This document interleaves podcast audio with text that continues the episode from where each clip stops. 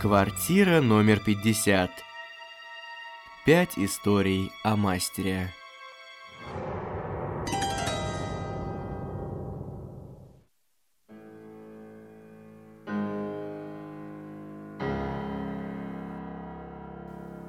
Здравствуйте, уважаемые слушатели! В эфире новый выпуск нашего подкаста о Михаиле Афанасьевиче Булгакове. Сегодня мы затронем историю любви талантливого советского писателя.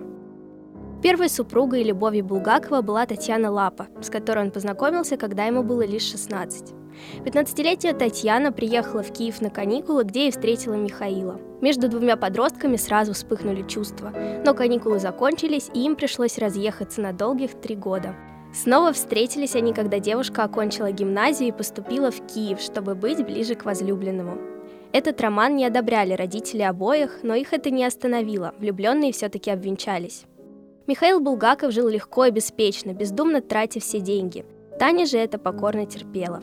В тот период она забеременела, но Булгаков не был готов к детям, а потому заставил жену сделать аборт. Михаил выучился на врача и потом работал хирургом в прифронтовой зоне, а после был отправлен в Смоленскую губернию земским доктором. Татьяна же, как верная супруга, везде следовала за ним. Там Булгаков и начал употреблять морфий. Молодой жене приходилось нелегко, когда, требуя очередную дозу, Булгаков становился агрессивным и в припадке гнева мог кинуть в женщину то, что попалось под руку.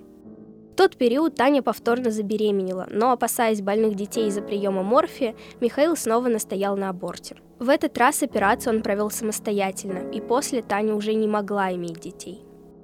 Позже, чтобы спасти мужа от зависимости, девушка стала разбавлять морфий дистиллированной водой, и это постепенно дало результат. Тогда у писателя случился творческий подъем, и он начал усиленно работать над Белой гвардией. Но его чувства к Татьяне сошли на нет. Он даже говорил ей, «Если ты встретишь меня на улице с дамой, я сделаю вид, что тебя не знаю». Он объяснял это тем, что для полезных литературных знакомств ему удобнее считаться холостым.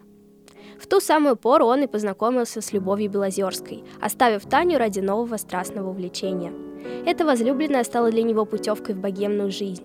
Яркая, образованная и веселая, Любовь знала многих из литературных кругов и оказывала всяческое содействие в знакомстве Булгакова с ними. Годы, проведенные в браке с ней, оставили яркий след в творчестве писателя – она переводила для него книги с французского языка, писала его сочинения под диктовку, а ее рассказы из жизни в эмиграции легли в основу нескольких пьес. В благодарность Михаил посвятил своей второй супруге роман «Белая гвардия» и повесть «Собачье сердце». Их отношения дали трещину, когда Булгаков понял, что их семейная жизнь вечно сопровождается гуляниями, вечеринками и толпами гостей, а работать в такой обстановке он не может. С последней любовью в жизни Михаила познакомила его, как ни странно, именно Любовь Белозерская. Новой возлюбленной писателя стала Елена Шиловская. Между едва знакомыми мужчиной и женщиной быстро завязался страстный роман. Но помехой были их семьи. Елена тогда была замужем за крупным военным начальником Евгением Шиловским. У них было двое детей, а сам Михаил еще не был разведен. Обнаруживший тогда связь жены с Булгаковым, Шиловский был в ярости, требовал от обоих прекратить эти отношения. После тяжелого разговора Михаил и Елена пообещали больше не встречаться друг с другом.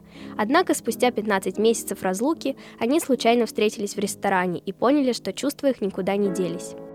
Елена умоляла супруга отпустить ее и дать развод. В конце концов Шиловский согласился. На следующий день после развода с Белозерской Михаил женился на Шиловской. В новом браке Елена полностью посвятила себя мужу. В ней писатель вновь обрел друга, преданную жену и, конечно же, музу. Она стала его неутомимым биографом и хранителем всего архива. Свою жену Михаил увековечил в образе Маргариты в главном романе, который он писал вплоть до самой смерти. В 1939 году Булгаков скончался на руках Елены. После его смерти она не только сохранила весь его архив, но и добилась публикации многих произведений, и главное – «Мастера и Маргариты», выполнив тем самым последнюю просьбу любимого мужа. У микрофона была Богдана Рудич. Всем пока!